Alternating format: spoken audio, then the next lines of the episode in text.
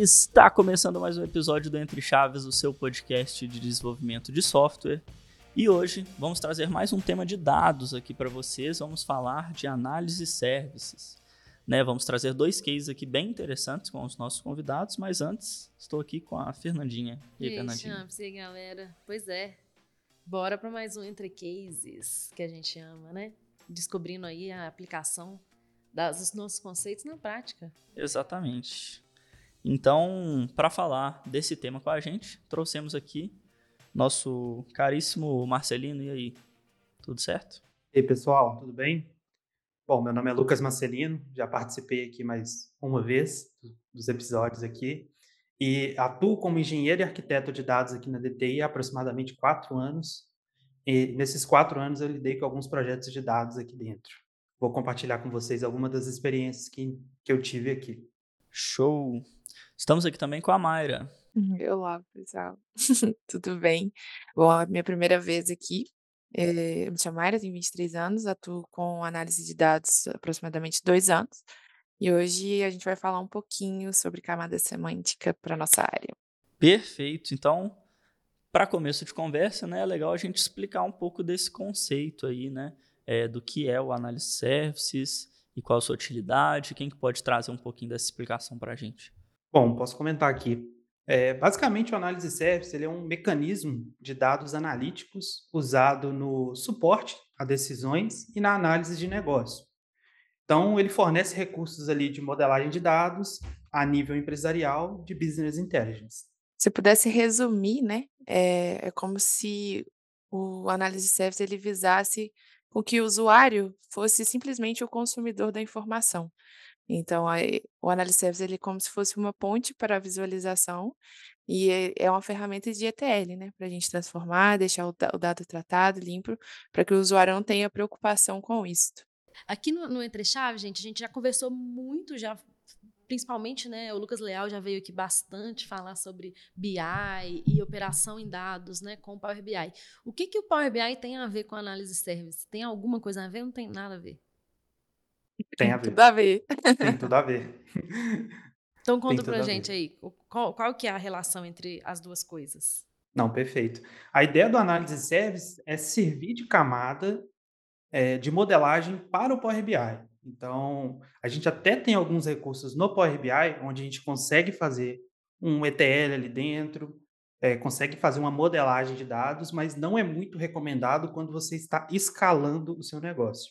Então, o análise service ele vem para suprir essa necessidade de desaclopar a parte do processamento, modelagem ali no análise services e o Power BI ele vai servir de camada de visualização, onde você vai construir os seus visuais, as suas tabelas, os seus KPIs e por aí vai. Entendi. É, então é uma, um passo anterior mesmo, né, para modelar e transformar os dados antes do analista visualizar, né? Porque eu sei que um, um, dos problemas que a gente tem muito com dados é justamente, vamos falar assim, né? Mil, mil relatórios conectados a bases que não estão tratadas e aí cada, cada analista faz o seu próprio tratamento dentro do seu BI. Né? Isso é um problema comum que a gente tem em dados. Então, estou entendendo que a análise service ele chega para resolver um pedaço desse problema. É isso? Tem a ver? Eu tô falando É, bobagem. é, tem tudo a ver. Inclusive, é, o, o Analysis Service, o Power BI em si, ele não foi feito para fazer tratamentos dentro dele. Ele é realmente uma ferramenta de visualização de dados. Então, a partir do momento que a gente começa a fazer tratamento dentro deles, a gente tem dois problemas. Um de performance, é assim, vou resumir dois, né? Um de performance e um de governança. Porque a partir do momento que cada pessoa trata o seu dado da maneira que ele acredita ser correta ou sem a regra de negócio ser unificada numa empresa, a gente passa a ter talvez informações diferentes em mesmos setores, ou informações diferentes que a gente deveria ter uma, uma mesma informação. Então, o análise service ele vem suprir isso também.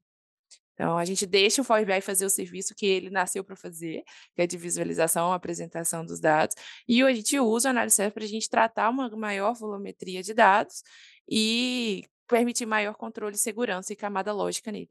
É legal demais. Bom, perfeito. Bom, a gente comentou o que é o análise service, de fato, né? O que, que ele, para que, que ele serve. E aí tem algumas, algumas divergências que a gente encontra, algumas formas diferentes de tratar. é, o análise service ali dentro nas camadas semânticas. A gente tem um modelo multidimensional que foi o primeiro criado. Calma, Ele só, só, abordava... um, só, um, segundo. Antes de você falar sobre isso, o que é camada semântica? Camada semântica nada mais é do que a modelagem que a gente faz no análise service. Beleza. Então, ela é a camada que, que está ali antes da visualização, né? O Power BI se conecta nela e consome os dados dela. A gente chama de camada semântica. Legal. Então pode continuar a sua explicação. Não, perfeito. A gente tem três abordagens ali que a gente pode utilizar. A primeira delas é o modelo multidimensional. Esse foi o primeiro deles que foi criado lá aproximadamente nos anos 2000 e ele vinha junto com as features do SQL Server. Então, você instalava no seu ambiente on-premise, você tinha é, essa opção lá dentro e ele era voltado para o contexto de cubo, onde você tinha os cubos, as dimensões e as medidas. Realmente pensa num cubo onde você vai gerando ele e você pode analisar o dado de diversas perspectivas diferentes. Então, esse foi o primeiro que foi criado lá atrás. E aí teve algumas evoluções. Né? A gente teve o tabular no Azure Analysis Services, que surgiu em 2016, onde a gente tem a criação dos modelos em si, mas voltado para o contexto tabular, onde a gente tem tabelas e colunas, por aí vai, com medidas também. E por fim, a última atualização que a gente tem aí são o tabular no modelo do Power BI Premium ou Power BI Dataset, que nada mais é do que a construção do modelo também é, com tabelas, é, colunas e, e medidas, mas voltado para o contexto SaaS da Microsoft. O Azure Analysis Services, ele, é, ele seria um, um, modelo fornecido como um PaaS, né? Plataforma as a Services, e o Power BI Premium ele é fornecido como um SaaS, um Software as a Service, onde você tem menos responsabilidade como SaaS e a Microsoft tem mais responsabilidade. No modelo PaaS, a gente meio que está ali empatado, né? Tem metade da responsabilidade com a gente e metade com a nuvem fornecedora do serviço. Quando você diz responsabilidade, o que você quer dizer com isso? Responsabilidade de manter o recurso. Por exemplo, quando a gente está lidando com um serviço PaaS, a gente se preocupa em ir na nuvem, é, provisionar o serviço, a gente clica, seleciona, configura ele da maneira que a gente precisa, e a Microsoft, ou a nuvem por trás, ela é, trata de todo o serviço de provisionamento, de subir o servidor, de manter ele funcionando, de segurança e por aí vai. Então, é uma responsabilidade compartilhada. No modelo SaaS é um pouco diferente, a Microsoft meio que toma conta de tudo. Imagina um exemplo muito bom disso é o Outlook que a gente utiliza. Ele é um modelo SaaS. Então, o trabalho que a gente tem é de utilizar o serviço para o que ele foi feito. Sim, perfeito. Então, assim, a gente já trouxe aí um, um breve conceito aí do, da análise service, né, das vantagens. É, e como que isso foi aplicado nos cases aí de vocês, né? Como que vocês tiraram proveito disso? que, que vocês trazem aí para a gente? É, eu vou dar continuidade aqui, porque linkando com o que o Marcelino falou, essa questão da gente conseguir evoluir o modelo, né, é, e os benefícios que a gente tem é, no nosso case, por exemplo, no projeto Manas, ele veio com o objetivo realmente de otimizar a camada semântica, que é a, a camada onde a gente constrói os relacionamentos, trata os dados, aplica a camada lógica é, em cima do modelo, para uma área de manutenção é, de uma empresa de mineração. Antes de fechar a parceria com a DTI, e a gente tinha enormes problemas de performance, e foi através da aplicação dos conceitos né, da modelagem na prática. No caso, a gente utilizou a modelagem de Star Schema, onde a gente tem uma tabela fato principal, e com as suas dimensões em, em, em voltas, né, que é onde a gente trataria os assuntos para a gente evitar a redundância.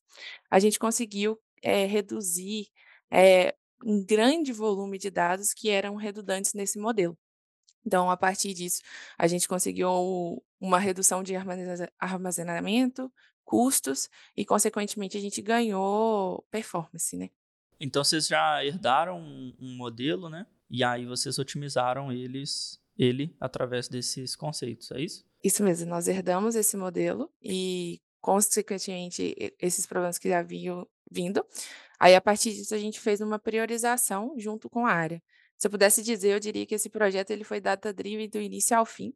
E tá, a gente foi aprendendo no caminho também. Então, a gente é, fazia um MVP, testava, testava de novo, analisava os dados que a gente tinha, a performance que a gente tinha conseguido, via se fazia sentido ou não. Então, eu gosto de classificar esse modelo de como data-driven do início ao fim, porque até mesmo o planejamento de como iria ser executado, a gente pegou os dados, pegou uma priorização dos relatórios que a gente pretendia atender com esta camada semântica, vimos como que a gente poderia inicialmente fazer a, a construção desse modelo. Inicialmente, a gente visava construir um modelo para cada relatório, só que a partir do momento que a gente viu que essa não era a melhor estratégia, nós demos um passo atrás, voltamos, analisamos cada tabela que os relatórios consumia e fazendo uma análise entre os relatórios, vimos como os, a maior grau de relacionamento entre eles e como que a gente poderia agrupar de maneira eficaz.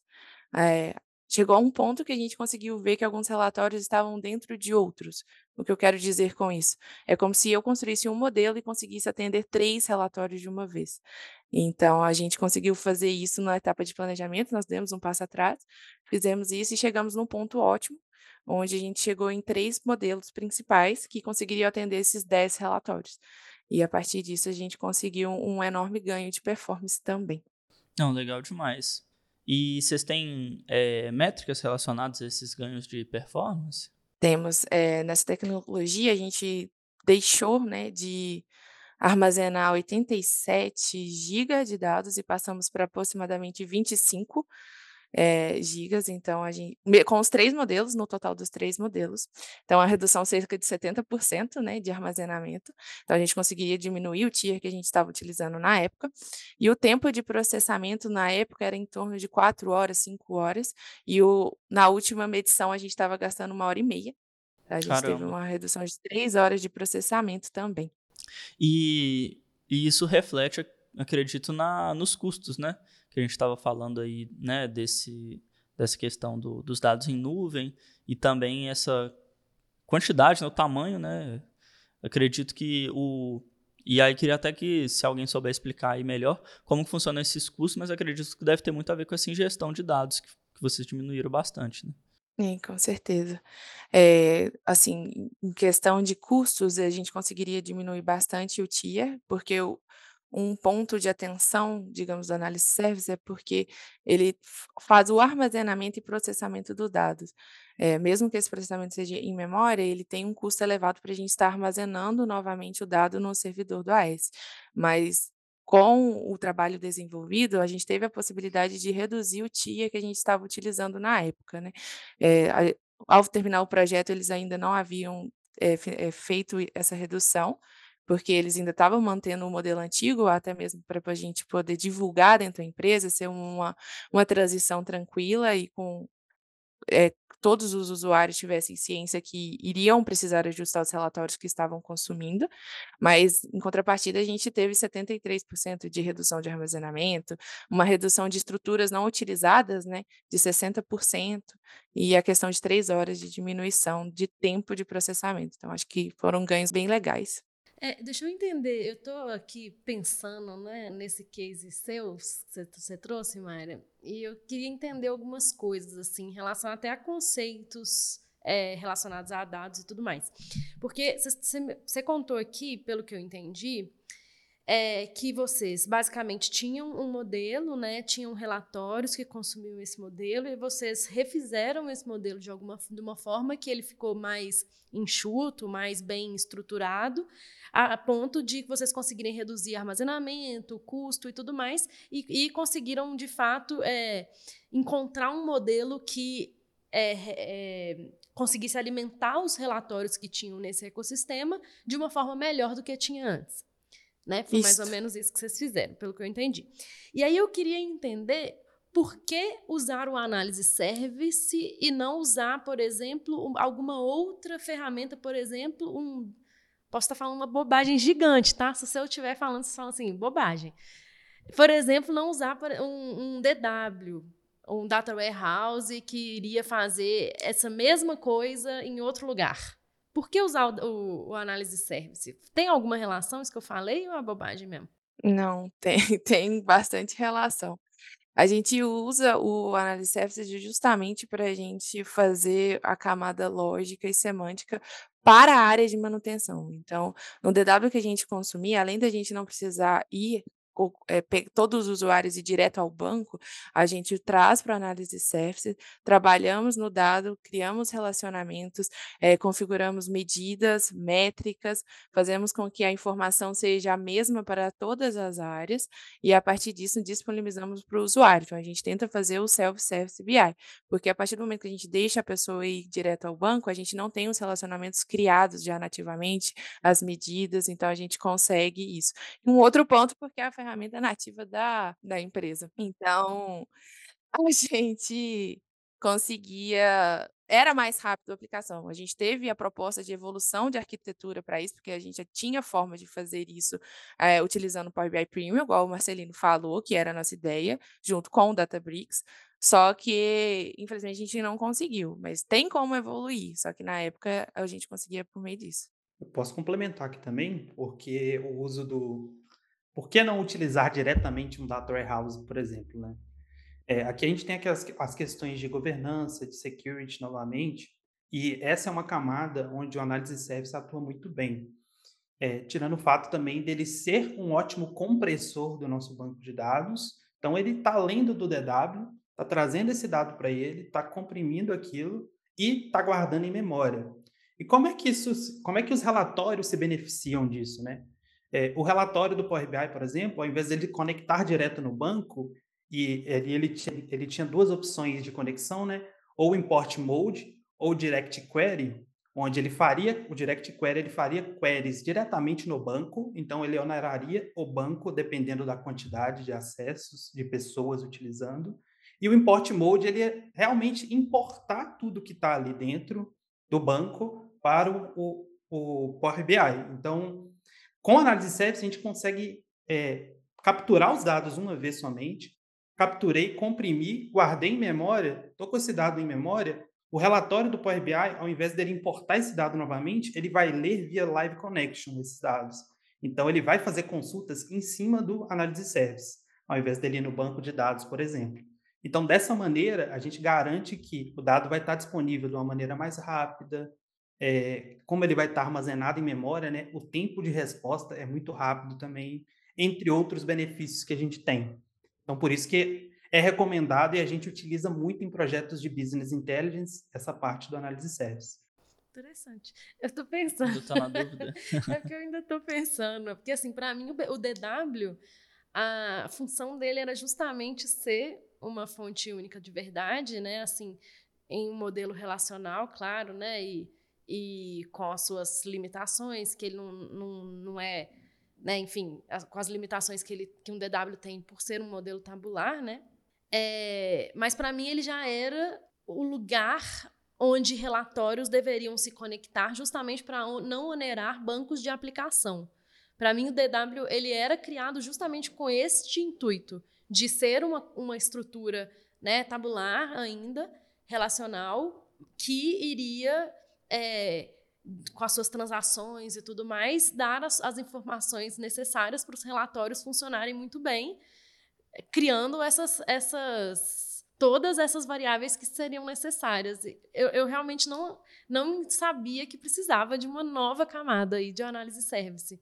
Então, assim, eu ainda tô, eu ainda tô pensando. é, eu, ah, assim, como, como tudo na vida, depende, né? Ou vão ter projetos onde você vai ter realmente só um data warehouse e um análise, um Power BI, por exemplo, consumindo diretamente dele, sem problema. Vai acontecer, uhum. você vai ver isso muito. Mas trazendo outro case que a gente preparou aqui, é, é um case de saúde e segurança, né, relacionado à COVID, de um dos nossos clientes aqui. E os requisitos desse, dessa camada semântica eram exatamente dar flexibilidade para pessoas que não conhecem tecnicamente de ferramentas tirarem seus próprios insights. É, como era um assunto muito sensível realizado, é, relacionado à saúde e segurança, a gente tinha que garantir que determinadas pessoas ou determinados perfis tivessem um acesso diferente à nossa, ao nosso modelo, digamos assim. Então, a gente precisava garantir que médicos tivessem um acesso mais elevado, caso eles quisessem consultar alguma coisa, ou tirar algum insight do modelo, diferente do acesso de uma pessoa que está no meio operacional, por exemplo, que não deveria ter toda essa permissão. Uhum. Então, esse tipo de coisa a gente consegue construir muito fácil com a análise de service. A gente tem a questão do RLS, que eu comentei anteriormente, que é o Role Level Security, onde a gente consegue atribuir um nível de segurança de linha. Então, eu consigo falar com ele que, olha, determinado usuário vai ter acesso somente a esse escopo de tabelas, de colunas a nível de linha. Então, eu consigo ter isso no análise service e é isso que faz uma diferença enorme em alguns projetos. É, um exemplo também bem bacana são as perspectivas. Então, eu posso criar perspectivas dentro do análise services segmentada por assunto, por exemplo. Então, nesse case de saúde e segurança, é, eu poderia criar uma perspectiva somente relacionada à saúde dentro do mesmo modelo e uma perspectiva relacionada à segurança dentro do mesmo modelo, onde eu poderia é, construir relatórios baseados somente naquela perspectiva. E o que, que isso garante para a gente? Né? Garante que quando você está construindo o seu relatório, você não carregue dados que não vão ser utilizados naquele relatório. Então, se eu estou tratando um relatório somente de saúde, eu vou carregar a perspectiva de saúde, porque ela vai trazer somente o escopo de tabelas que eu vou precisar. Então, isso já pensando no usuário final, né? E esse projeto ele tinha o conceito assim principal de ser o self-service BI da empresa. O que, que eu quero dizer com isso? É, as áreas que consumiam os relatórios, elas detentiam conhecimento funcional, operacional e por aí vai. O conhecimento técnico era nosso, então a gente construía a ferramenta, relacionava as tabelas, criava fato, dimensões é, diferente do primeiro case que a Mayra trouxe, aqui a gente usou a modelagem Snowflake, onde a gente tem uma tabela ou várias tabelas fatos e várias dimensões conversando entre elas. E dimensões conversando com dimensões. Então, é, a gente utilizou essa abordagem de modelagem porque é que fazia mais sentido para o nosso contexto de negócio. E aqui não tem certo nem errado entre Star Schema e Snowflake. O Star Schema realmente ele fica mais bonito, ele fica mais organizado, mas tem contextos que vão pedir uma modelagem é, Snowflake. E isso não tem problema. E no caso de vocês, vocês modelaram do zero, né? Sim, aqui a gente construiu do zero. E aí uma estratégia que a gente utilizou para otimizar o nosso, o nossa camada semântica, né, o nosso modelo de dados, foi construir diretamente no banco queries que faziam já uma tratativa do dado, já traziam um dado meio que pronto para análise service. A gente fazia um ajuste ou outro ali dentro, aplicava regras quando necessário, criava colunas calculadas, medidas. É, a gente fazia isso de modo a fornecer para o usuário uma visualização melhor, uma modelagem melhor do dado. Fernandinha, se tivesse imagem Fernandinha. no podcast, né? Fernandinha tá com emoji pensativo agora. É, é, é, é porque eu realmente tô, tô pensando. Eu entendi, assim, né, os conceitos e tal, de realmente o análise service ser um, um lugar, né, que que você é um intermediário mesmo entre o visualizador e o banco, né? De você pegar o banco e conseguir tratar e criar medidas e criar variáveis e criar é, modelos e relações entre tabelas que talvez não existam no banco, mas que sejam importantes para os seus, seus relatórios. Eu só ainda não entendi, gente. Eu vou, vou, repetir aqui. Talvez as pessoas que estejam ouvindo já entenderam e só eu que não entendi. Por que não fazer isso no banco, entendeu? Tipo assim, por que não criar essas medidas é, que são que são específicas para os relatórios, por que não criar isso na camada do banco e ficar criando isso numa, numa camada intermediária, sabe? Perfeito. Bom, assim, o, o motivo principal que eu vejo, é, até trazendo um exemplo de, dos nossos clientes aqui que a gente atende, é que nem todos os clientes vão ter uma estrutura de data warehouse disponível para a gente consumir os dados. Então, o Análise Service ele faz um serviço também de conectar em alguns bancos é, talvez um banco relacional, alguma coisa assim, não é recomendado, mas ele faz esse serviço. Se conectar também, por exemplo, num Blob Storage para consumir um, uma planilha, alguma coisa assim, ele também faz isso. Então, por ele ter vários conectores, ele pode ir no, no, diretamente no DW e carregar uma modelagem já pré-definida, o dado já meio tratado ali dentro, E aí você vai ter muito menos trabalhos dentro da camada de modelagem para tratar. Você vai precisar criar relacionamentos, você vai precisar criar medidas. E aí, gente, quando eu digo medidas, é, por exemplo, se a gente está trabalhando com, com, vendas, eu posso criar uma medida que sumar, sum, sumarize as vendas realizadas. E aí, dentro do meu Power BI, quando a pessoa estiver tratando a visualização ali, ela consegue visualizar a sumarização dessas vendas através do produto, da categoria, do tempo e por aí vai. Então, é, é, ele serve para vários cenários. Esse cenário do Data Warehouse, ele é um cenário assim perfeito, mas que a gente não vê muito nas organizações. Acho que agora eu consegui compreender melhor assim a motivação.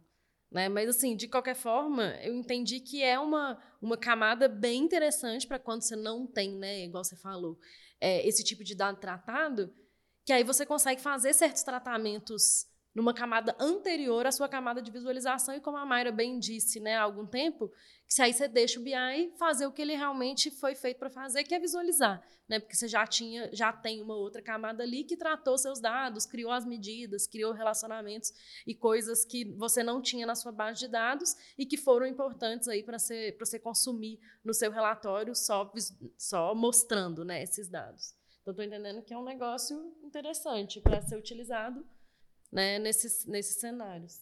É, e assim, é, o que eu entendi também de vantajoso é parece que facilita né, o, o, o acesso, né, a interpretação desses dados por quem não é técnico ali e precisa de consultar essa informação, né?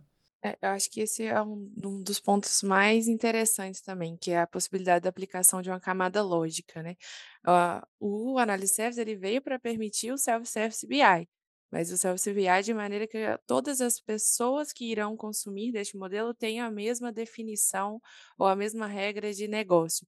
Então, eu quero que o meu usuário ele seja responsável por consumir, analisar e transformar os dados em informações.